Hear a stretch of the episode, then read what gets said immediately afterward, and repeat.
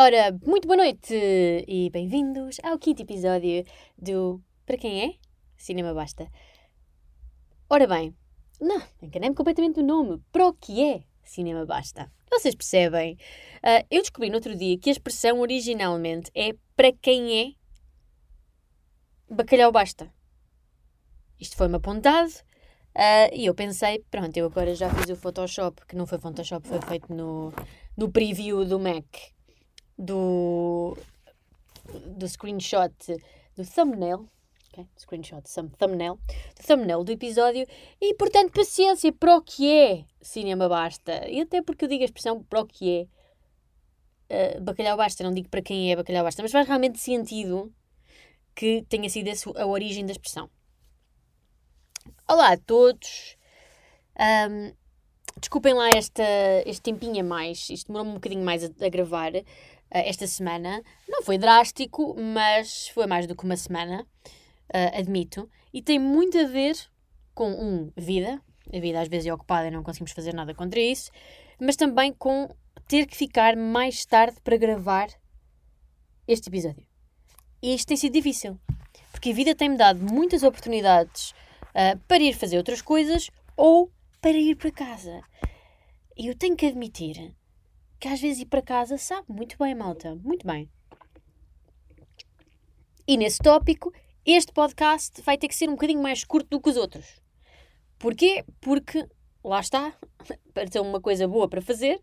Não, eu vou ver eh, um filme daqui a bocado. Uh, e sendo assim, vou ter que sair uh, assim na marca, naquela marca dos, dos 30 minutos, talvez 25, o que se calhar é bom.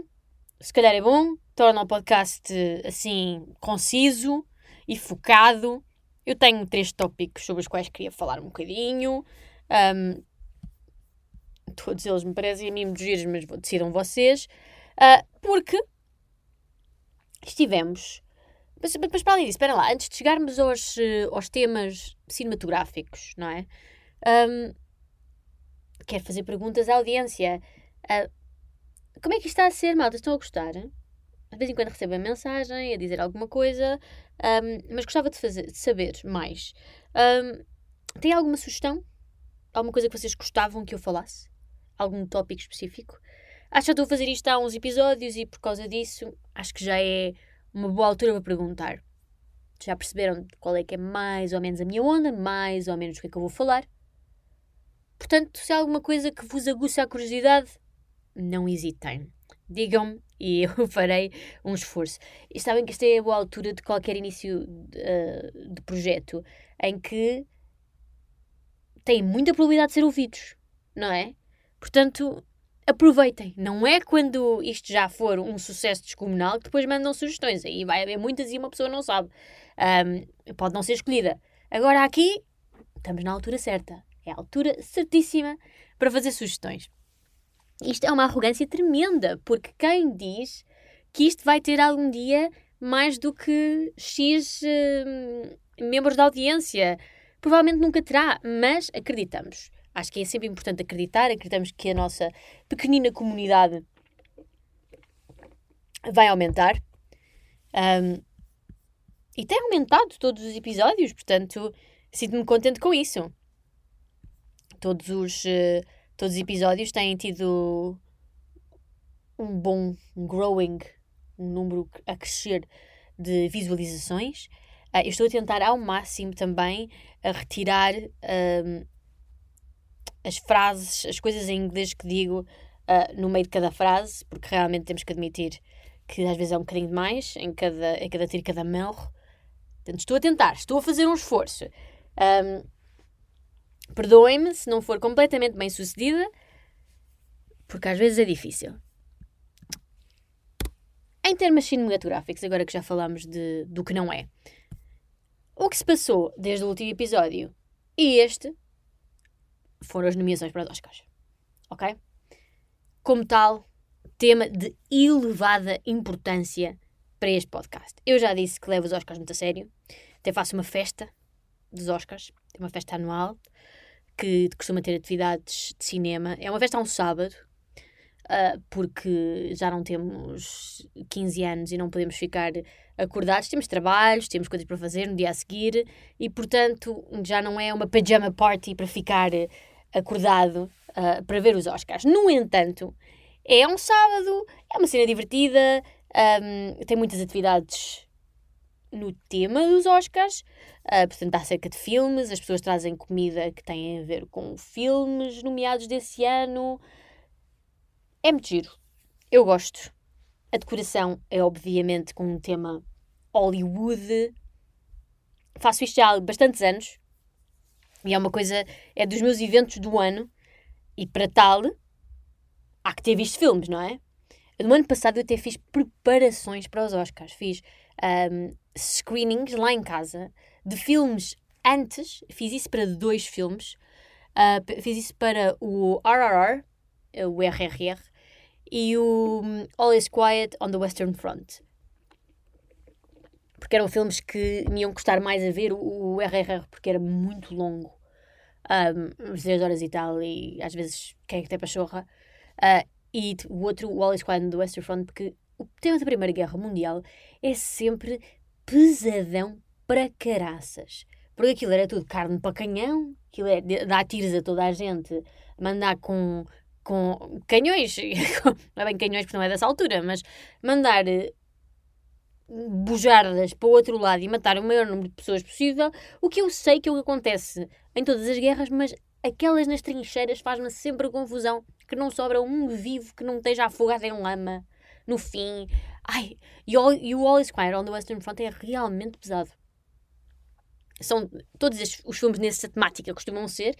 Quem diria que a Segunda Guerra se criaria filmes um bocadinho mais uh. Não é? Quem diria? é ridículo comparar a Segunda, segunda Guerras, mas uh, um, acho que em termos de. Podemos sempre comparar as Segundas Guerras em termos de mortos, em termos de, de países envolvidos, podemos comparar isso tudo. Mas cinematograficamente, podemos comparar os filmes que são feitos acerca de um e acerca do outro. E, hum, de alguma maneira, os filmes da Segunda Guerra às vezes veem-se um bocadinho melhor. E acho que é por não terem tanta, tanto tiro na cara. Ah, mas olha, se calhar sou eu, porque eu percebo que vermos uh, campos de concentração uh, também é extremamente pesado. Eu percebo, mas normalmente, em termos de coisas gráficas e órgãos fora do corpo, a Segunda Guerra, a Primeira Guerra é realmente é muito complicada uh, para, para mim de ver filmes do, sobre o tema. Mas desviei-me. Desviei-me como desvio normalmente. Um, e com isto, 8 minutos passaram, malta. Uh, os, as nomeações saíram. Não houve grandes surpresas. Eu tenho uma spreadsheetzinha em que estou a fazer uh, os. a fazer. a pôr, a colocar os filmes que já vi, os filmes que ainda vou ver. Full disclosure, uh, portanto, nem sequer, digo, nem sequer sei como dizer full disclosure. Full disclosure, um, pondo as cartas na mesa. Pondo as cartas na mesa, eu não vejo as shorts. Porque as shorts são muito difíceis de, de encontrar uh, e eu não tenho paciência. Portanto, eu não tenho.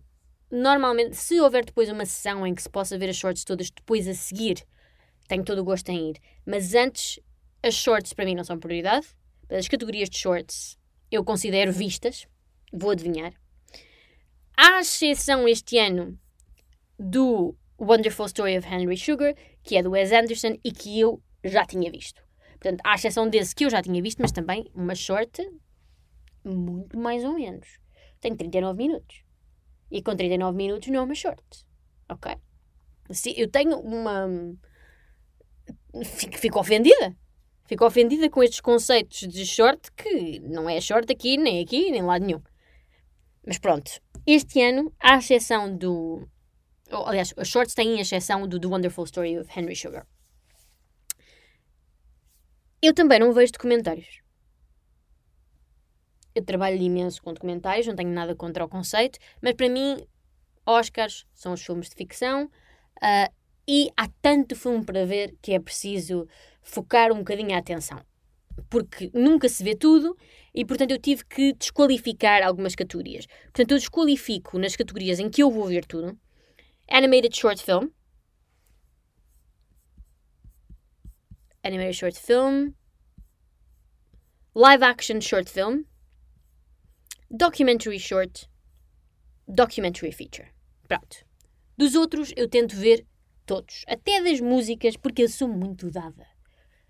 Um, sou muito musicaleiro, o que é que se há de fazer? Uh, e portanto tento sempre ver os que estão nomeados uh, para música. Curiosamente, para música, este ano existe um documentário nomeado. Pronto, e eu vou abrir a minha exceção para esse. Mas ficamos por aí. É como o, o, o filme do Wes Anderson, é uma exceção nas curtas e por aí me ficarei.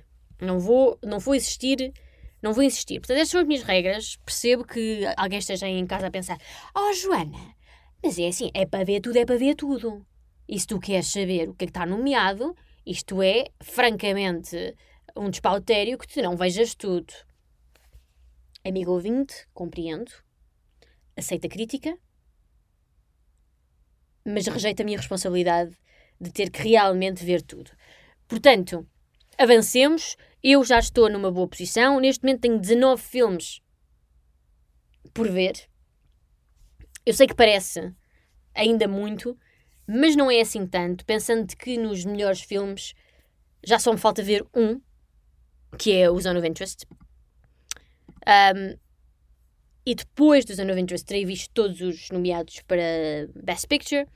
Já agora, os nomeados para Best Picture são American Fiction, Anatomy of a Fall, já falado no episódio 2 deste, 2 deste podcast, Barbie, The Holdovers, Killers of the Flower Moon, Maestro, Oppenheimer, Past Lives, também falado no segundo episódio, deste podcast como melhor filme de 2023, uh, Poor Things e Zone of Interest, que destes 10, o Zone of Interest é o único que eu ainda não vi. Uh, estou atrás de amigos meus que o viram no London Film Festival, mas eu não consegui ter bilhete para esse filme. Fiquei muito resabiada na altura. Um, é sempre um risco, não é? Podia ter sido uma merda e eu aí tinha lucrado, mas não foi. Uh, olha, disse uma geneira, já.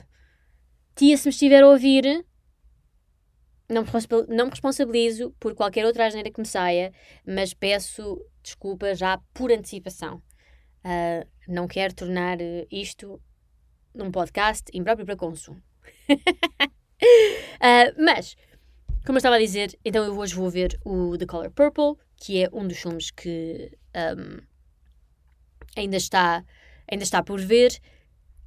Neste momento faltam o Zone of Interest, o Naiad, Society of the Snow, Rustin, Color Purple, May December, Golda e depois os de os de uh, filme estrangeiro e de animação e um par dos de VFX. Eu esta semana vi o Creator e por acaso queria falar um bocadinho sobre o Creator antes de um, falar sobre quem é que não foi nomeado e que é, eu gostava de ter tivesse sido, ou que não acho que tenha que se justifique ter, ter haver tanta celeuma. Um, mas o Creator acho que é uma questão muito interessante, é uma questão, um filme interessante, porque foi um filme feito com um budget muitíssimo baixo para filmes daquela categoria. E, em particular, o realizador já foi um VFX artist, portanto, um artista de efeitos especiais, um, e, portanto, conhecia muita gente no ramo, é muito, tem imenso know-how, sabe perfeitamente o que é que se tem que fazer para fazer um bom filme em termos de VFX, uh, e, portanto, ele conseguiu pedir muitos favores, uh, usar os truques todos para limitar o uso de VFX e criou um filme que realmente em termos, os resultados finais, em termos de efeitos especiais, versus o quanto foi pago para que o filme ficasse ao nível dos filmes de sci-fi que nós normalmente vemos no cinema, é realmente muito interessante. E o filme fez dinheiro, o que é uma coisa importante no, é sempre, não é? Uh, mas principalmente numa coisa que, tinha, que não tinha um, que, não, que não tinha muito dinheiro para ser feito, depois a seguir podia não compensar, não é? Mesmo mesmo o pouco dinheiro que tinha custado podia não compensar, mas compensou.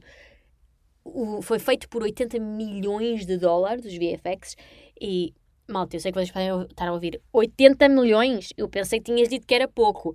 Sim, porque parece que gastou, que gastaram 300 em vez dos 80. E isso é uma fração, não é? É uma fração do que realmente um, do que realmente custou. E portanto, sinto que eles terem chegado a este nível de blockbuster com tão pouco dinheiro é um VFX fit. E embora o filme não seja nada de especial, porque não é, ok? Mas, pronto, ok, olhem, sinceramente não aborrece, não me chateou, não me chateou nem me aborreceu. Uh, é o que é, é um filme sci-fi, não quer dizer banal, uh, não quer dizer poucachinho, mas sim dá para o básico. É um filme de sci-fi um bocadinho para o básico, naquela do tem uma, tem uma visão interessante de, do AI virar-se contra nós ou não deixarmos gostar do AI. Tem uma visão interessante nesse tema, mas realmente merece o Oscar em VFX e acho que merece o Oscar em som porque faz um trabalho excelente para o budget que teve e essas coisas são importantes, não é? Numa indústria que gasta tantos milhões, tantos, tantos, tantos milhões a fazer filmes desta escala, os filmes que não têm tanto dinheiro conseguirem obter os mesmos resultados. Malta. É um feito. Portanto, parabéns ao Creator. Uh, fiquei muito feliz por eles. Também em VFX, um, eu presto alguma atenção a estas categorias de pós-produção, porque trabalho em pós-produção, claro. Uh, fiquei também muito feliz pela equipa do Godzilla Minus One, uh, que são uma equipa japonesa e, portanto, fora de Hollywood, em que fizeram um filme que, pronto, não está completamente. Reparem, os VFX normalmente não são feitos na América. São todos outsourced. Um, e são feitos normalmente na Índia, são feitos na China. Portanto, não pensem que eu dizer ah, foi feito fora da América ou foi feito fora de Hollywood quer dizer que foi feito. Ai, que, que, que, que coisa nova e diferente que este filme, que o Godzilla Minus One, não tenha sido feito uh, nos Estados Unidos. Não é isso que eu estou a dizer porque os filmes, os VFX dos filmes normalmente são realmente muito outsourced por empresas enormes e são feitos em países uh, em desenvolvimento, na sua maioria. Mas é raro filmes de genre, não sei se a tradução é género em Portugal, que eu acho que seja, mas uh, filmes de genre estrangeiros consigam ter um budget suficiente para conseguirem com, uh, competir com os VFX uh, de filmes de Hollywood e de grandes blockbusters. Portanto, parabéns a eles também. Achei muito impressionante. Entre quem é que devia estar nomeado e não está. Aí temos todo outro, outro tópico. Uh, e vamos ter que falar sobre a escandaleira que foi a reação ao facto de a Margot Robbie não ter sido nomeada para melhor atriz com a Barbie. Malta? Malta, malta. Eu percebo a ironia. Percebo. Porque todo o filme é acerca de como no mundo real o filme é sobre a Barbie, mas quem é nomeado é o Ken. Eu percebo. Ok? É realmente irónico. Não há como negar.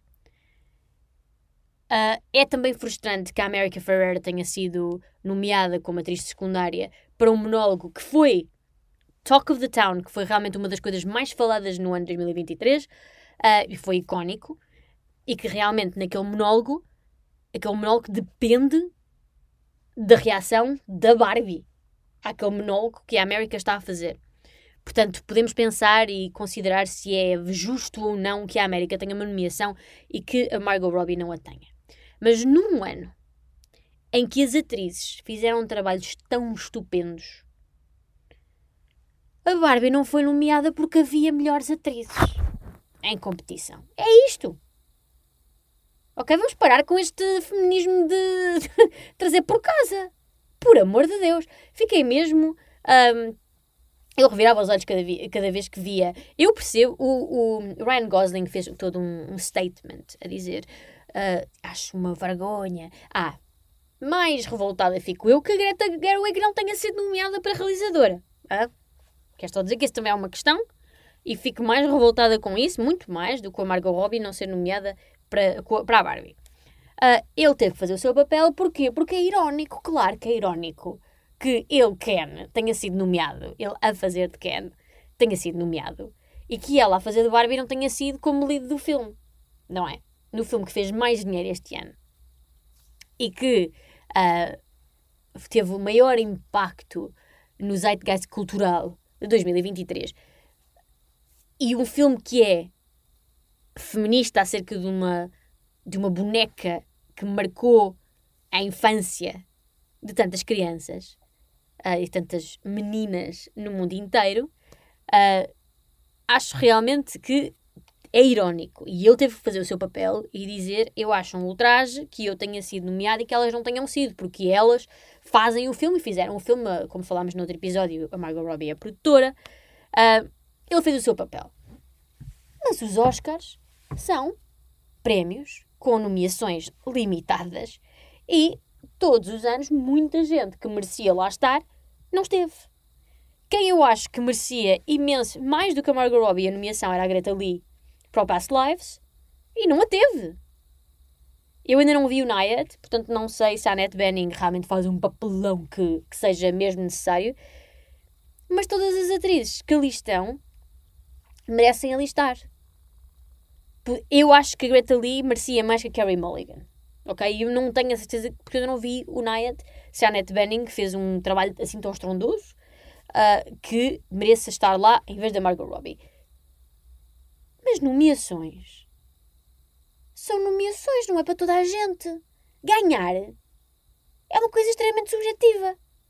Quem ganha o filme Melhor Atriz do Ano não é a melhor atriz do ano. Ou é muito raro quando isso uma coisa combina com outra.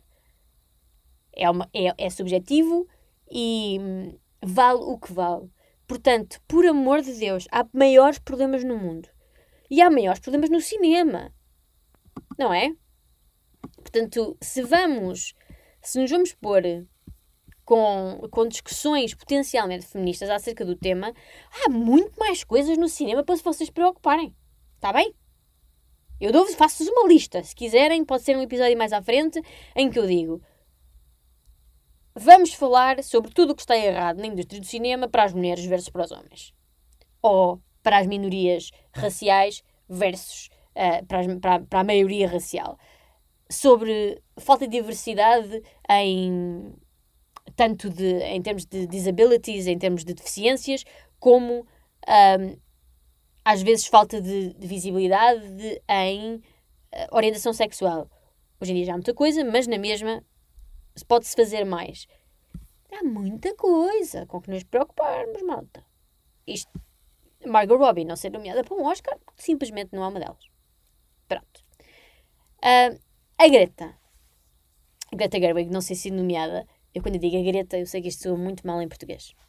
Perdoem-me. Mas uh, a Greta não ter sido nomeada para realizadora já é um bocadinho mais difícil de engolir. Mas acho que temos que dar à Bébia de também perceber que estes filmes têm mais dificuldade. Um filme como a Barbie tem mais dificuldade a ser levado a sério. E quando as pessoas contra. E, e, e eu não acho que seja por ser mulher, porque a Anatomia of a Fall está nomeada e a Justine Ria está nomeada. Mas a realidade é que ser nomeado como realizador para um filme de comédia é sempre mais difícil do que ser nomeado um, e, e de um filme de comédia extremamente popular do que para um filme triste e sério. É sempre mais difícil. Os nomeados são, já agora, Justine Trier, Anatomy of a Fall, Killers of the Flower Moon, Martin Scorsese, uh, Christopher Nolan, Oppenheimer, Poor Things, Yorgos Lanthimos, uh, The Zone of Interest, Jonathan Glazer. Uh, novamente, não vi o Zone of Interest, mas já li e ouvi as coisas mais estupendas sobre o filme, portanto tenho expectativas elevadas. Um, a Greta merecia, merecia. Mas novamente, está nomeada em, muitas, em, em muitos outros prémios, em muitas outras cerimónias, cerimónias de prémios. A Academia não considerou que este ano ela merecia esta nomeação. Mas isso não invalida o trabalho dela em ponto nenhum. Ok? E ela já não foi nomeada antes Um,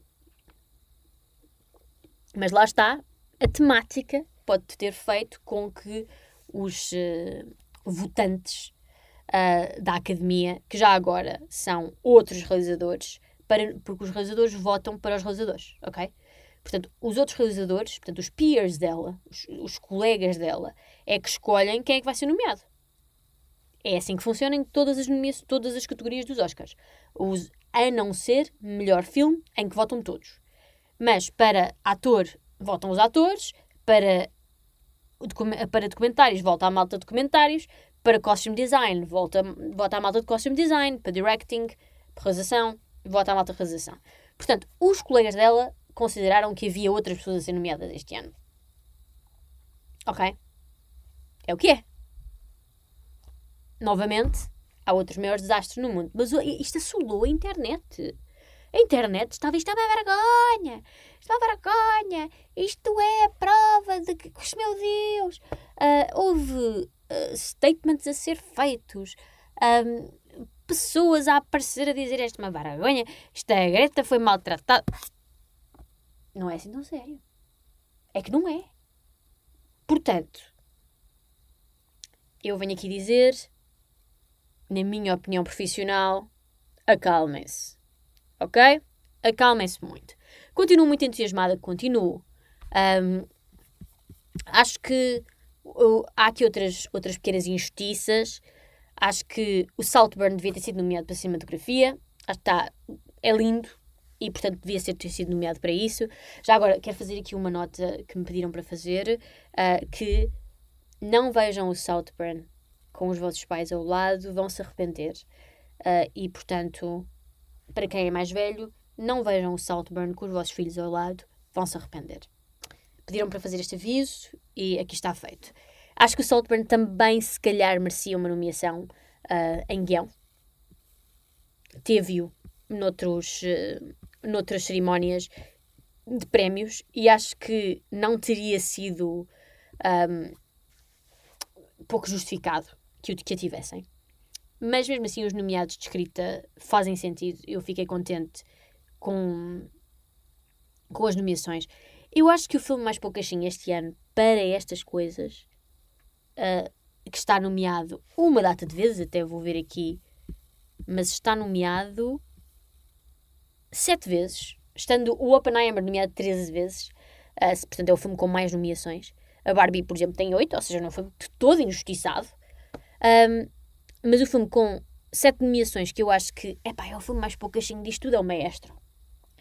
Uh, não é de todo um mau filme, mas não me senti assambarcada da maneira que me senti com alguns destes filmes, que são filmaços. Eu acho que este é um bom ano. Cada vez que eu vejo todos os filmes, mais tenho a tendência de achar que é um bom ano. Mas este ano está, está forte. Tem, há aqui filmes, eu, por exemplo, este, este, este, último domingo vi o All of Us Strangers, que gostei imenso, nomeado para melhor filme uh, britânico nos BAFTA. E não tem uma nomeaçãozinha, uma, umazinha, umazinha aqui para, para, para a mostrinha. Não tem uma nomeaçãozinha, nem para o Paul um, Mescal, não sei, não sei como é que se diz, Mescal, Mescal. Não sei como é que se diz o nome do senhor. Uh, nem para, nem para o, o, outro senhor, o Hot Priest do Fleabag, que provavelmente teriam merecidas nomeações também. Uh, há realmente bons filmes este ano. E pronto, a, a competição é feroz. E como tal, acho que ninguém devia ficar ofendido que, que um filme não tenha entrado. Um, acho que há uma boa distribuição. Eu agora vou ver o Color Purple, vou ver se merece a, a única nomeação que tem, porque o, o Color Purple estava feitinho, estava ali feitinho, prontinho, a pedir, por amor de Deus, no meio para um Oscar. É o tipo de filme que, tá, que é feito para isso. E só conseguiu uma nomeação. Uh, portanto, eu estou bastante interessada uh, em acabar a minha lista e poder-vos dizer quais é que são as minhas opiniões. E vou-vos dizer, não se preocupem, esse episódio chegará chegará daqui a 19 filmes, não é? Portanto, não se entusiasmem. Ainda provavelmente vão ter que ouvir umas. Uh, ouvir-me falar de, de outros temas e ouvir uns episódios que não este, uh, mas eu tenho a intenção de ver tudo e depois de vos dizer qual é que é a minha opinião. Quem é que eu acho que devia ganhar? Isto foi apenas uma, uma sneak peek, uma sneak peek, uma, um, um desvendar assim um bocadinho, assim, tirar um bocadinho o véu uh, e mostrar um bocadinho do que é que do que é que eu acho. Mas malta, o que eu gostava muito de vos dizer é, eu tenho dito isto muitas vezes, mas eu acho que o importante não liguem ao que as pessoas digam que é o melhor filme, mas acho que era giro verem algum. Vejam um ou dois. Tenham, tenham um interesse, já que, e, e tenho a certeza que têm um interesse porque estão a ouvir um podcast sobre cinema, não é? Mas escolham um ou dois. Eu, eu percebo que a vida às vezes fica muito ocupada. E vejam-nos. Se não conseguirem, não é desperdiçar, mas uh, se não conseguirem passar 3 horas e meia a ver o Killers of the Flower Moon, percebe-se. Está tudo ok. Mas vejam um a dois, façam parte da, da conversa, uh, porque eu acho que este é um ano que vale a pena. É um ano em que não é óbvio qual é que é o filme que, que merece mais isto do que. mais a estatueta dourada do que todos os outros. E portanto, acho que é giro terem uma opinião e terem uh, um favorito e às vezes um favorito não é preciso ver todos para se ter um favorito, uh, encorajo-vos a ir ao cinema durante esta altura, porque é a melhor altura do ano para ir ao cinema.